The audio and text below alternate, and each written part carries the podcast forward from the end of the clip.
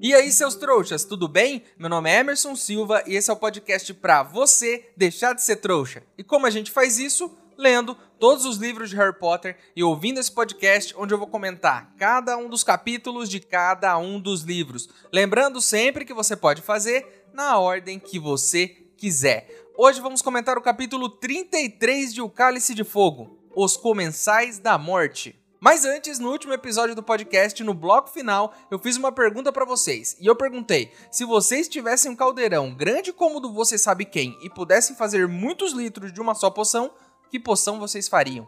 E a Alice respondeu lá no Spotify que faria poção polissuco. Lembrando aqui que a poção polissuco pode te transformar em quem você quiser, desde que você tenha um pedacinho da outra pessoa. O que me faz pensar no seguinte aqui, Alice. Com essa quantidade de poção polissuco, essa é uma decisão difícil. Um pedacinho de quem você vai pôr nessa poção? Tem que pensar muito bem antes, porque né, é um caldeirão bem grande. Se bem que ela pode guardar a poção e ir colocando os pedacinhos nas pessoas conforme ela for bebendo, né? Enche lá um copinho, põe um pedacinho de uma pessoa e bebe. Na semana que vem pode virar outra pessoa, quem sabe? Você só vai precisar de uma geladeira para guardar toda essa poção aí para não estragar, né? Inclusive, será que poção estraga? Bruxo nem tem geladeira, eu acho. Enfim, Vamos pro episódio de hoje só para avisar que esse aqui não tá muito diferente do último. Ele tá bem tenso também, já que o menino Harry tá em uma enrascada e a gente não sabe como ele vai conseguir escapar. Será que ele consegue? Isso e muito mais a gente vai descobrir no episódio de hoje.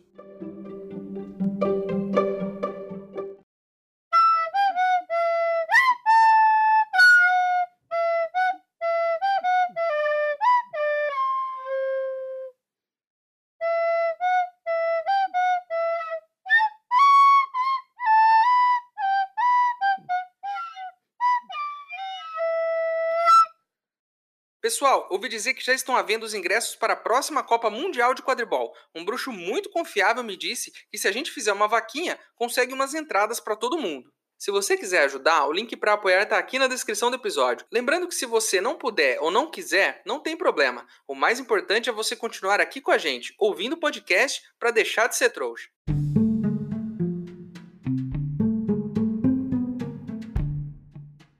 Enfim, Cedrico partiu dessa para melhor no nosso último episódio e o Voldemort voltou com tudo para assombrar nossos pesadelos. O cara, como todo bom chefe, antes de liberar o funcionário, vai verificar se ele fez um bom trabalho. Então ele começa a se apalpar para ver se o corpo dele tá certinho do jeito que ele pediu na reunião do dia anterior pro rabicho. E nessas horas, a gente tem que entender a agonia do cara. A gente tem que se colocar no lugar das pessoas. Então, vamos nos colocar no lugar de Voldemort. Imagine ficar 13 anos sem um corpo bebendo sangue de unicórnio, morando na nuca de professor, tendo que beber leite de cobra. O cara agora tem um corpo. Pode comer um bom bife acebolado, pode tomar um banho relaxante. A gente precisa entender aqui a agonia desse cara que ficou 13 anos sem um corpo. Não tinha nem como ele tirar a meleca do próprio nariz. Se bem que do jeito que ele tá agora, ele não vai conseguir fazer isso do mesmo jeito, né? Eu, se eu fosse o rabicho, eu saía correndo antes que o chefe descobrisse a burrada que ele fez, esquecendo de pôr o nariz nessa poção aí. Então ele se vira pro Rabicho e fala: Me dá o braço aí, Rabicho. O Rabicho acha que o chefe vai consertar a mão dele. Mas não, ele pede o outro braço. E nunca o ditado que minha mãe sempre dizia para mim fez tanto sentido. Você dá a mão e eles já querem logo o braço inteiro. O cara deu a mão dele pro chefe, mas ele não quer só isso não, ele quer o braço todo. Levem essa lição aí pra vida de vocês, meus jovens ouvintes. Então ele puxa lá a manga do outro braço do rabicho e tem uma tatuagem no braço dele. E o que é essa tatuagem? É a tatuagem da marca negra. Lembram que essa marca apareceu no céu no dia que teve aquele caos na Copa Mundial? Ela é o símbolo dos comensais da morte, os seguidores do Voldemort. Essa marca tá no braço do rabicho, o Voldemort encosta nela, ela, ela tá meio avermelhada. Quando o Voldemort encosta, ela fica preta, a marca pelo que deu para entender, essa tatuagem é tipo um walk-talk dos caras. Lembra que eu expliquei isso há uns dois episódios atrás? O que era um walk-talk? Quem ouve esse podcast já sabe do que eu tô falando. Isso significa o quê? Basicamente, que todos os seguidores dele, provavelmente os que têm a tatuagem, sabem que ele voltou, porque a tatuagem provavelmente ficou mais nítida, né? Ficou mais escura, alguma coisa desse tipo aí. Ela tava se apagando, agora ela voltou. É uma tatuagem mágica. Como será que são feitas as tatuagens mágicas, inclusive? Aí o Voldemort olha pro Harry e fala: Você tá sobre os ossos do meu pai, Harry. E ele era um trouxa e um idiota. E eu matei ele. Peraí. Então o pai dele era um trouxa? Então Voldemort não tem sangue puro? Mas a Sonserina não aceita só bruxos de puro sangue? Me corrija se eu estiver errado, mas eu achei que era isso. O professor Beans, lá em A Câmara Secreta, ele explica sobre os quatro fundadores. E se eu não me engano, ele fala que o Salazar Sonserina só queria puro sangue na casa dele. Então, obviamente, segundo o que está aqui nesse livro, existem exceções. É interessante saber disso. Então a Sonserina, ela tem um pouquinho aí, né, de, de, de inclusão. Né? Ela aceita aí um bruxo que não tenha puro sangue. Deu para entender isso. Talvez ela valorize mais as características do aluno do que o sangue dele. Isso é interessante, isso é bem legal. Legal saber isso sobre a Sonserina. Mas também vale ressaltar que ele, mesmo tendo um sangue trouxa, é um descendente do Salazar Sonserina. Acho que isso pesa, né, pro chapéu também. Independente dele ter sangue trouxa ou não, ele é um descendente do Sonserina. Então ele não pode ir pra outra casa, ele tem que ir pra Sonserina. Imagina, o descendente do Sonserina ir pra Grifinória, não faz sentido. E a segunda questão que eu coloco aqui. O Voldemort odeia os nascidos trouxas e os que não têm sangue puro. Mas ele próprio não tem. Enfim, a hipocrisia, né, meus amigos? Aí, como todo bom vilão, o Voldemort começa a falar. E ele fala, fala, ele quer explicar, ele quer contar a vida dele. Né? Ele quer aproveitar que agora ele tem boca e usar ela para falar. Aí ele vai lá, ele tá todo animado, né? E ele tá falando, ele tá usando o corpo dele. Imagina que ele tá gesticulando, usando as pernas. Porque agora ele, né, ele tem um corpo. 13 anos, gente. 13 anos. Vamos, vamos, vamos entender a, a posição dele aqui. Aí ele começa, ah, e o meu pai, ele morava. Tá vendo aquela casona ali, Harry, no topo daquela montanha? O meu pai morava ali. E a minha mãe, minha mãe era uma coitada que morava ali no vilarejo. E ela era apaixonada por ele. Mas quando ele descobriu que ela era uma bruxa, ele dispensou a minha mãe e voltou a morar com os pais trouxas dele. E a minha mãe morreu no dia em que eu nasci, me deixando para ser criado em um orfanato de trouxas. Enfim, aquela boa e velha história de passado de vilão. Aí, depois de um tempo, já mais velho, Voldemort voltou e matou o pai, que ainda morava naquela casona. Vocês se lembram do primeiro capítulo?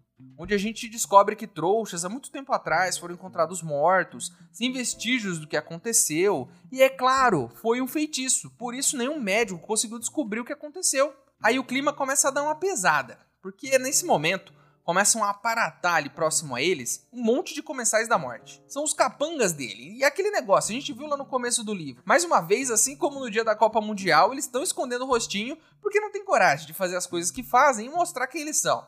Um bando de bundões, né? Aí eles vêm se ajoelhando para beijar as vestes do Voldemort.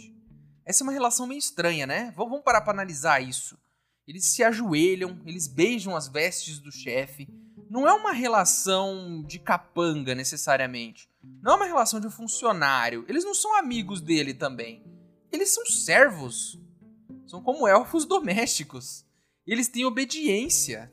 Tem uma relação de submissão em relação ao Voldemort. Provavelmente porque ele é muito poderoso, né? E eles querem fazer parte desse círculo. E eles também compartilham das opiniões dele. Essa, é claro, é a primeira vez que a gente vê nessa saga detalhes como esses o passado dele, a relação dele com os servos. A gente precisa ficar de olho e atento para entender como essa dinâmica funciona. Mas o que fica claro aqui é, ele manda e os caras obedecem. É isso. Não, não, ele não parou por aqui, ele quer falar mais. Né? E aí ele aponta o dedo para os caras e ele começa a falar um pouquinho de cada um. Nossa, como vocês estão bem. Vocês estão corados, vocês estão bem alimentados, com seus poderes intactos. Nenhum de vocês pensou que eu precisava de ajuda, não é? Enquanto eu tava lá comendo pão velho na nuca de outro cara. Eu sei porque vocês me abandonaram. Porque houve boatos de que eu estava na pior. Mas olhem para mim agora. Se isso ia estar tá numa pior, o que, que ia estar tá bem então?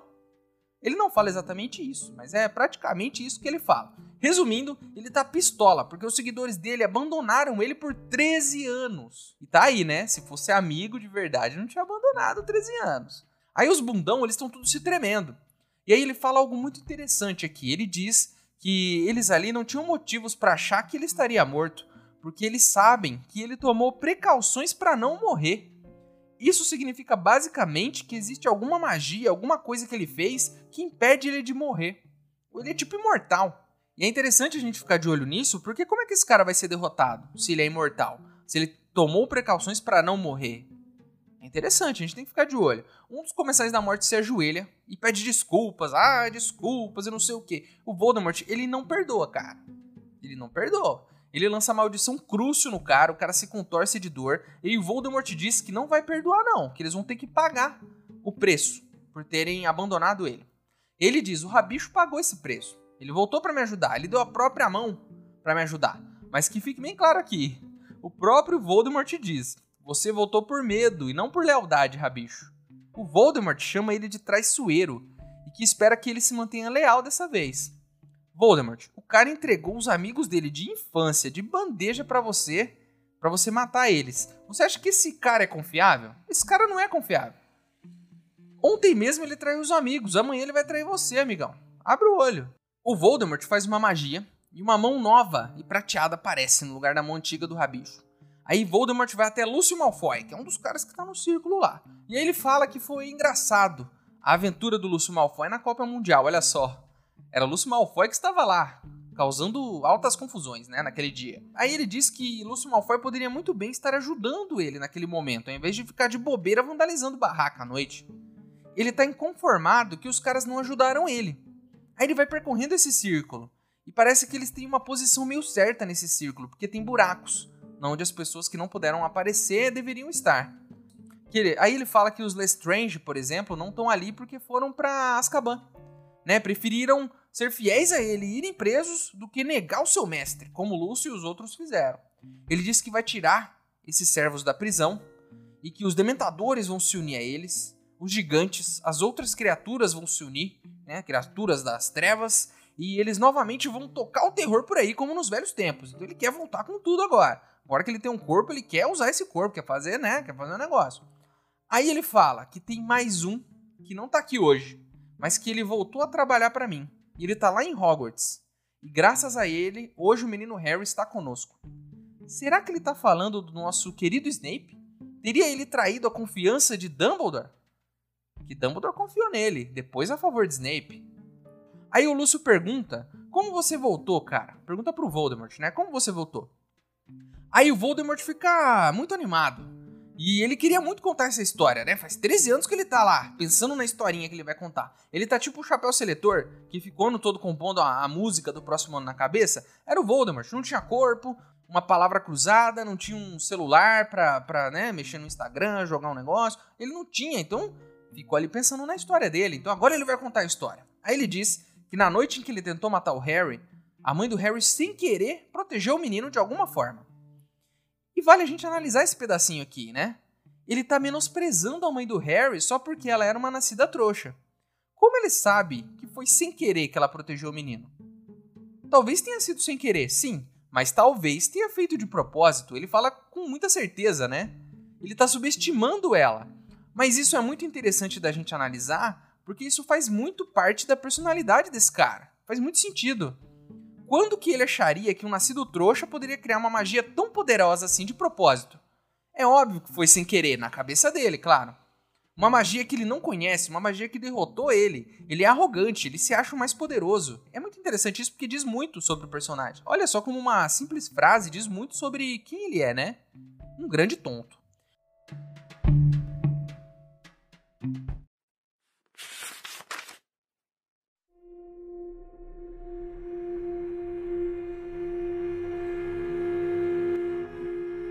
Bem-vindos, comensais da morte, disse Voldemort em voz baixa. Treze anos. Treze anos desde que nos encontramos pela última vez. Contudo, vocês atendem ao meu chamado como se fosse ontem. Então continuamos unidos sob a marca negra. Ou será que não? Ele retomou sua expressão ameaçadora e farejou, dilatando as narinas em forma de fenda. Sinto cheiro de culpa, disse ele. Há um fedor de culpa no ar.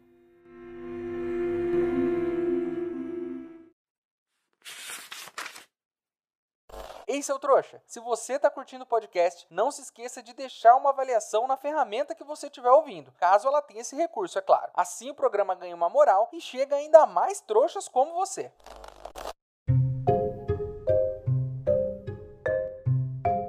O Voldemort diz que ele deveria ter lembrado dessa magia antiga que ela fez. Que ele já sabia disso, já sabia que essa magia existia, mas ele não lembrou na hora. O Voldemort é aquele sabichão. Todo mundo conhece um sabichão né? É, é, é, depois que alguém já explicou, já resolveu alguma coisa, ele fala que sabia de tudo. Você conhece alguém assim? Na real, um sabichão não sabe de nada. Mas sempre que alguém fala sobre um assunto, ou que resolveu um negócio, ou que fez alguma coisa, aí ele pega e levanta a mão e fala: Eu sabia o tempo todo. E esse parece que é o Voldemort, né? Eu sabia daquela magia que ela fez, eu só não me lembrava. Aí ele encosta o dedo no Harry e fala: Eu anulei a magia da mãe dele. E agora eu posso encostar nele. Lembram que no primeiro livro ele não podia tocar no Harry, tanto que o Harry encostou nele e ele derreteu? Mas agora ele pode. Aí ele continua e diz que aquela magia que ela fez naquele dia, 13 anos atrás, fez o feitiço dele ricochetear e bater nele de volta. E isso quase matou ele. Ele diz que virou algo como um espírito, menor que isso até. E que nem mesmo ele sabe direito o que, que ele virou. Né? Olha só que legal, ele admitindo que não sabe de alguma coisa. Mas ele é um sabichão. Se alguém falar assim, não, Voldemort, você virou isso aqui, ó. Aí ele vai falar, eu sabia o tempo todo, só não lembrava. É, um sabichão é assim. Aí ele diz que as precauções que ele tomou para não morrer deram certo, mas que ele não tinha mais um corpo e precisava de um para poder fazer né, a magia que pudesse trazer ele de volta. Então ele se refugiou em uma floresta, na esperança de que um dos comensais da morte fosse resgatar ele por lá. Mas como já sabemos, ninguém apareceu naquela noite, é por isso que ele tá tão pistola hoje, porque ninguém apareceu. Aí ele diz que um dia, um tonto, professor de Hogwarts, entrou na floresta e ele enrolou esse cara aí e entrou no corpo dele. A gente lembra disso, Voldemort. Você estava na nuca dele. Aí ele tentou roubar a pedra filosofal para poder voltar. Mas o Harry atrapalhou ele de novo. Tem esse lance, né? Ele fala várias vezes que ele quer alcançar a imortalidade. Então esse, esse é o negócio dele. A busca dele não é só destruir os nascidos trouxas. Ele quer ser imortal, ele quer viver para sempre. E aí ele foi para Albânia e ficou lá e até perdeu as esperanças de que um dia alguém fosse ajudar ele, porque os caras desapareceram. Mas então Rabicho, em forma de rato, depois de escapar de Harry no terceiro ano, se comunicou com outros ratos e descobriu que existia um lugar onde nenhum deles ia, onde o vulto possuía animais. Né? E aí o, o Rabicho foi para lá e encontrou ele. E juntos eles encontraram Berta Jorkins, usaram lá uma magia para poder extrair informações dela sobre o torneio Tribruxo. E, né, ele até inclusive cita aqui que ela acabou morrendo por conta dessa magia e não pôde usar o corpo dela, possuiu o corpo dela. Então por isso que ele ficou sem corpo por mais um tempo. Aí ele diz que mesmo o Rabicho sendo um bruxo muito ruim, ele já, ele já tá insultando. O único cara que ajudou ele, ele tá insultando o cara. Por isso que não tem amigo, né? Ele fala: Não, o Rabicho, mesmo sendo um bosta, ele conseguiu seguir as minhas instruções e criar um corpo para mim, para que eu pudesse ficar nesse corpo, né? Até a gente resolver esse problema. Resumindo, o Rabicho fez aquele corpo de bebê bizarro que o Voldemort estava até agora há pouco. Realmente ele é um bruxo ruim, porque ficou uma bosta aquilo, né? Enfim, aí ele fala que precisava da mão do servo, mas que isso era fácil, porque o Rabicho daria a mão, né? O Rabicho se caga de medo dele. Ele precisava dos ossos do pai dele, que também era fácil, estava lá enterrado, era só pegar os ossos. E que também precisava do sangue de um inimigo mortal. E o Rabicho até insistiu que ele pegasse qualquer um que não gostasse dele, porque tem muita gente que não gosta do Voldemort. Até os caras que estão aí nesse círculo tem os que não gostam dele, inclusive. Se não, teria voltado para ajudar ele. Mas ele não, ele queria o sangue do Harry. E por que ele queria o sangue do Harry? Isso é um detalhe importante, porque segundo ele, o sangue do Harry deixaria ele mais poderoso do que antes. Porque no sangue do Harry está aquela magia de proteção que a mãe dele fez. E o Voldemort queria essa mesma proteção que a mãe do Harry fez. Então ele quer ter essa proteção de sangue que a mãe do Harry fez para se tornar ainda mais forte. Olha só a loucura na cabeça do cara.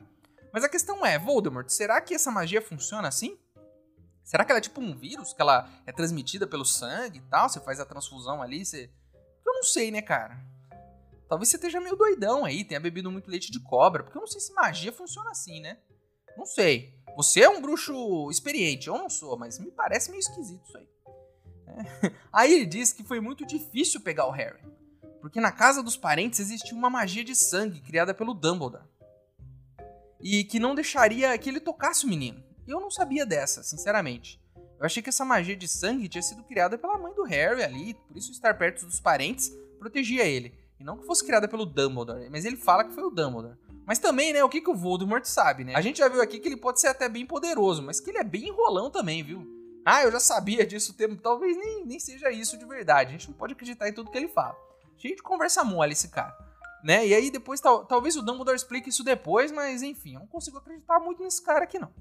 Aí ele disse que ele estava muito fraco e que ele não podia capturar o Harry na Copa Mundial E nem no meio da escola, porque o Dumbledore tá sempre de olho no menino. Então o Comensal da Morte, a serviço dele, foi para Hogwarts, colocou o nome do Harry no Cálice de Fogo, ajudou o menino a ganhar a taça do torneio Tribruxo, então ajudou o Harry a passar pelas tarefas, enfeitiçou a chave do portal para que ela levasse até Voldemort, e assim o Harry, depois de tudo isso, segurou na taça e foi até lá para virar ingrediente da poção. E o Cedrico se lascou, né? Porque podia ter perdido a prova, mas ter sobrevivido. E aí ele fala: Vocês aí estão achando que esse menino era mais forte do que eu? Olha que besteira. Mas para ninguém mais ficar com dúvida, eu vou provar isso agora. Aí ele pede pro Rabicho soltar o Harry, entregar a varinha do, do Harry pra, pra ele e fala assim: Vamos lutar então, eu e você aqui. Né? Vamos sair na porrada. Vamos aos pontos mais importantes aqui nesse capítulo. Primeiro, foi legal conhecermos o Voldemort um pouco mais. A gente nunca tinha né, visto a figura dele por tanto tempo, conversando, falando sobre o passado, sobre o que ele passou. E, cada frase dele tem um significado e fala um pouquinho sobre quem ele é. Foi muito legal isso. A gente descobriu que ele é filho de trouxa, que ele é incoerente porque ele despreza nascidos trouxas, né? A gente descobriu que ele foi criado no orfanato, que ele matou o pai, que ele foi, né, como foi a queda e o retorno dele. E descobriu que ele é muito arrogante, um cara inseguro também. Porque ele precisa provar na frente desse monte de bundões aí que ele é mais forte do que um menino de 14 anos. É, o cara com 50 anos de experiência, ah, eu sou mais forte que esse molequinho aqui. Inclusive, a gente descobriu que Voldemort não tem nenhum amigo ou aliado de verdade. Porque senão tinha voltado antes. Ninguém foi atrás dele, ninguém tentou ajudar esse cara. Dá para entender a raiva do Voldemort também, né? Porque os caras são cheios de marra tem tatuagem do mal, usam capuz, saem por aí aprontando, desenhando é, é, palavrões em barracas no dia da Copa Mundial, mas na hora que é preciso ajudar o chefinho, todo mundo desaparece. Se tivesse investido em amigos e não em bunda moles que nem esses caras, talvez tivesse voltado antes, Voldemort. Mas também, né, quem ia querer ser amigo desse cara? Cara chato do rolê, né, um sabe tudo. Ninguém gosta do sabe tudo. Ah, sim, tem mais uma coisa importante que a gente precisa falar a gente descobriu que ele é um péssimo estrategista. O cara bolou um plano que poderia ter dado errado a qualquer momento. A gente tem que pontuar isso. Ele precisa pegar o Harry. Mas é, tinha que ser na surdina, assim o Dumbledore perceber. Pra fazer isso de um milhão de formas, mas não. Ele manda o comensal dele na escola, aí ele coloca o nome do menino no cálice, ajuda o menino a vencer as tarefas, enfeitiça a taça para virar uma chave de portal, tudo pro menino parar aonde ele queria. Voldemort, seu plano é uma bosta se você queria pegar o menino na escola, com tempo para fazer sua poção sem ninguém descobrir, era só enfeitiçar qualquer coisa ali de chave de portal e entregar na mão desse menino. Você não tem que começar o da morte ali? Sei lá, no primeiro dia de aula ele vai pegar a pena para fazer uma anotação e ele desaparece. E pronto. Aí você vai ter tempo de tirar o sangue dele, de contar seu plano, de humilhar lá os seus capangas na frente. Você ia ter tempo de fazer tudo isso. Mas Emerson, chaves de portal não funcionam dentro de Hogwarts? Ela só funcionou naquele momento porque era um evento especial e nenhum outro momento do ano essa chave funcionaria. Né? Só funcionou ali. Porque a ideia da organização do torneio era que ele pegasse a taça e voltasse ali como campeão. Ok, eu entendo isso, mas tinha um comensal da morte ali na escola, não tinha? Comensal disfarçado. Ele podia, lá em Hogsmeade mesmo, chamar o Harry num canto para conversar e aparatar junto com ele, e aí pronto, desapareceu. Ou enfeitiçar um graveto e falar assim: Harry, né? Eles estão lá em Hogsmeade, aí tem um graveto lá que é a chave de portal. Ele fala, Harry, pega aquele graveto ali pra mim, que eu preciso coçar minhas costas. Pô, ninguém sabe que é um comensal da morte. O Harry ia pegar o graveto e ia desaparecer. O que eu tô querendo dizer aqui é que esse plano dele, apesar de um bom plano, foi meio mirabolante, sabe? Deu muita volta. Né? Parece um plano do coiote, né? Um monte de rodana e coisa para derrubar um, um, um, saco de farinha em cima do, do Papaléguas contava com muitas variáveis que podiam dar errado de alguma forma. Era só alguém questionar o contrato mágico, por exemplo, que o plano já era. Era só o Harry torcer o pé no começo do labirinto e soltar a faísca vermelha, que o plano já era. Então qualquer coisinha podia derrubar o plano, entendeu? É isso que eu quero dizer. Não é que o plano é ruim, mas que qualquer coisinha poderia botar tudo isso a perder. Então ele arriscou muito. Mas, pensando aqui melhor, se deu certo, o plano é bom. Porque o plano bom é o que dá certo, não é? Às vezes ele fala um negócio do graveto que eu falei e dá errado. Então se deu certo, o plano é bom, não é? Tá tudo certo. Mas esse plano, todo mirabolante, cheio de coisas, essencialmente significa uma coisa. Uma coisa muito importante que a gente não parou para analisar aqui. Voldemort se borra de medo de Dumbledore. Ele se borra de medo. Tanto que o plano dele tinha que ser totalmente maluco a ponto de o Harry estar totalmente sozinho e sem ajuda no meio do labirinto. Ele não podia correr nenhum risco, porque ele se caga de medo do Dumbledore. Imagina lá, o Harry pegou o graveto, que nem eu falei. Aí algum aluno viu e avisou o Dumbledore. Isso pro Voldemort já deixava ele borrado nas calças. Então tinha que ser um negócio mirabolante mesmo. Porque ele se caga de medo do, do, do Dumbledore, né? É isso. E ele fala, diz que faz e acontece que ele é o mais poderoso. Mas só de ouvir o nome do Dumbledore, ele se caga todo.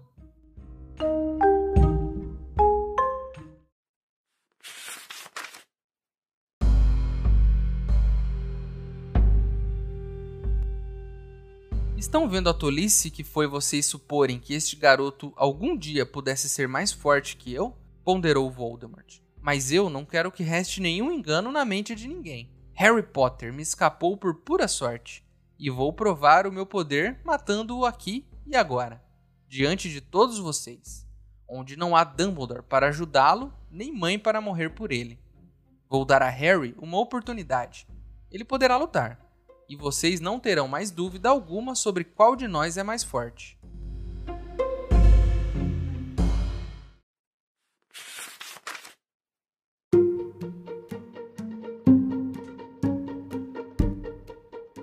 Então é isso, meus queridos. Terminamos mais um capítulo de Harry Potter e o Cálice de Fogo. A capa do episódio de hoje é da edição das casas, versão da Grifinória, ilustrada pelo Levi Pinfold.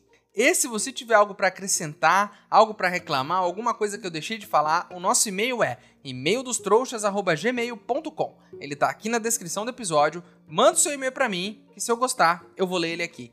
Agora você pode virar apoiador do podcast, o link tá aqui na descrição. Mas se você não puder ou não quiser, não tem problema. O mais importante é você continuar aqui com a gente, ouvindo cada um dos episódios, para deixar de ser um trouxa.